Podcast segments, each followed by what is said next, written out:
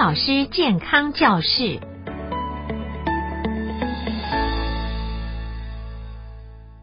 大家好，我是阳明大学潘怀忠老师啊。今天跟大家谈的题目是呢，啊，防止乳癌复发的一个新药啊，叫做节癌宁啊。我想大家都知道呢，没有人想要得到癌症啊，但是目前台湾呢，乳癌在女生的发生率呢是第一名啊，是第一名。所以女性呢，对于乳癌这件事情来呢，是非常的看重啊。那如果不幸啊罹患了乳癌呢，我们当然也鼓励大家能够及早发现、及早治疗啊。那么通常经过一系列的这个医疗手续之后呢，那么乳癌是可以治愈的啊。但治愈之后呢，主要是要防止它的复发啊，因为如果复发的话呢，通常都是来势汹汹啊。所以呢，如何防止乳癌复发，这就变成一件非常大的事情啊，在医学界里面来讲。那呃，今天要跟大家报道的是一个啊，已经这个上市一阵子了啊，最近发现它能够降低乳癌复发的一个新药啊，叫结癌宁啊。那么这个新药是谁发展的呢？是礼来制药公司啊，E.I. Lilly 啊，这是相当大的一个药厂啊。它的这个乳癌药物叫做是乳癌的标靶药物啊，叫节癌宁啊。自从二零一七年九月。美国食品药物检验局核准上市以来呢，在治疗晚期以及转移性乳癌的市场占有率上面呢，比起原先名列第一的同类型的标靶药物由辉瑞公司所出产的爱乳士呢，两者差距非常的大，所以他在后屁股后面呢直起直追，追的非常的辛苦啊。原因是因为这个第一名的这个辉瑞的这个爱乳士呢，是早在二零一五年二月就核准上市。刚刚大家听到是这个节癌宁是在二零一七年九月才上市，中间足足差了两年多啊。大家不要小看这两年多，这两年多占住市场以后呢，就有两年以上市场独占的优势。所以它的这个优势呢，长期占据，使得这个第二名礼来公司呢，在后头追是追不上来的。不过呢，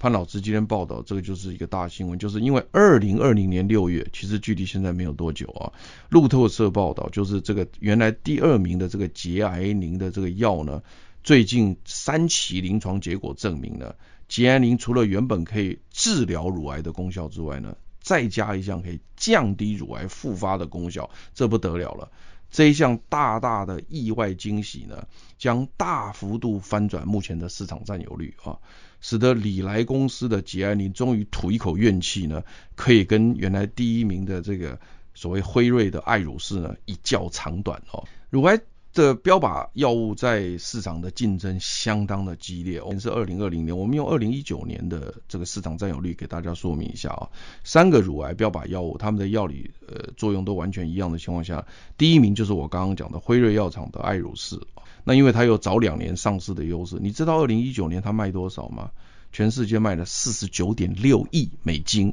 啊。那第二名就是这个礼来公司的节癌宁，也就是今天我们讲的这个主角呢，它在去年的全年销售只有第一名的八分之一，占据的是五点八亿美金啊。不过当然五点八亿也不得了了啊，如果我们 FM 好好听，一年能够有五点八亿美金的销售额，那也不得了了啊。那么第三名呢，就是诺华公司的吉艾利，销售额是四点八亿美金。所以你可以看得到呢，它有两年的市场这这个所谓优势呢，它就一个是四十九点六亿美金，一个是五点八亿美金，真的差距非常大。所以我才刚刚开始讲，它在屁股后面追得非常辛苦。可是没想到它在二零二零年六月，它可以完全翻转的这一项东西，原因是因为它。除了治疗的功能之外，它又多了一项防止复发的功能。你想想看，如果你是一个病人的话，那你是不是想说，哇，防止复发，那当然也很重要啊，所以你会去使用它啊。那由于目前的这个礼来公司的这个临床数据已经证明，就是将它现在目前的节癌宁添加到标准手术后的。内分泌疗法中呢，确实可以明显降低荷尔蒙阳性、人类表皮生长因子受体二阴性的乳癌复发率啊。那么通常这一类的乳癌患者呢，呃，占所有乳癌患者大概有百分之七十几啊。那在这所有的乳癌患者里面呢，又大约有百分之三十复发的风险啊。所以其实这个市场是非常的大。那不过当然我也要特别强调是呢，每一个。呃乳癌病人复发的风险呢，其实都完全不一样啊，因为它跟个人的临床病理上的特征有所不同，比如说你到底有没有扩散到淋巴结呢？你肿瘤大小多少？肿瘤级别等等的啊，所以每个人都不一样。不过就是初步平均来讲呢，这类型的乳癌病人复发率大概在百分之三十左右啊。那么由于这个原来第二名的这个礼来公司的节癌宁标靶药物呢，呃，这个实验证明它可以防止乳癌的复发哈，所以因此他就赶快把这个这个这东西要送到那个美国药物食品检验局去，哎兄兄弟兄弟，麻烦帮我扩大一下适用症范围啊，以前是治疗，现在再帮我加一项防止复发。那而且他们预估就在二零二一年，就明年七月呢，大概会通过这个所谓扩大适应症的范围哦。那这比原先他们公司预估足足提前了将近一年，大家知道吗？就因为这样的一个扩大，所有的分析师分析，李来公司的销售额明年将会多出二十亿美金以上的市场，彻底翻转目前的市场占有率。这也使得李来公司的股价在最近应声大涨了十一个 percent 啊，所以这就是一个非常大的一个生物科技的一个竞争啊。潘老师今天除了讲健康新知之外呢，也让你知道生物科技界呢这个所谓的这个变动也是非常的大。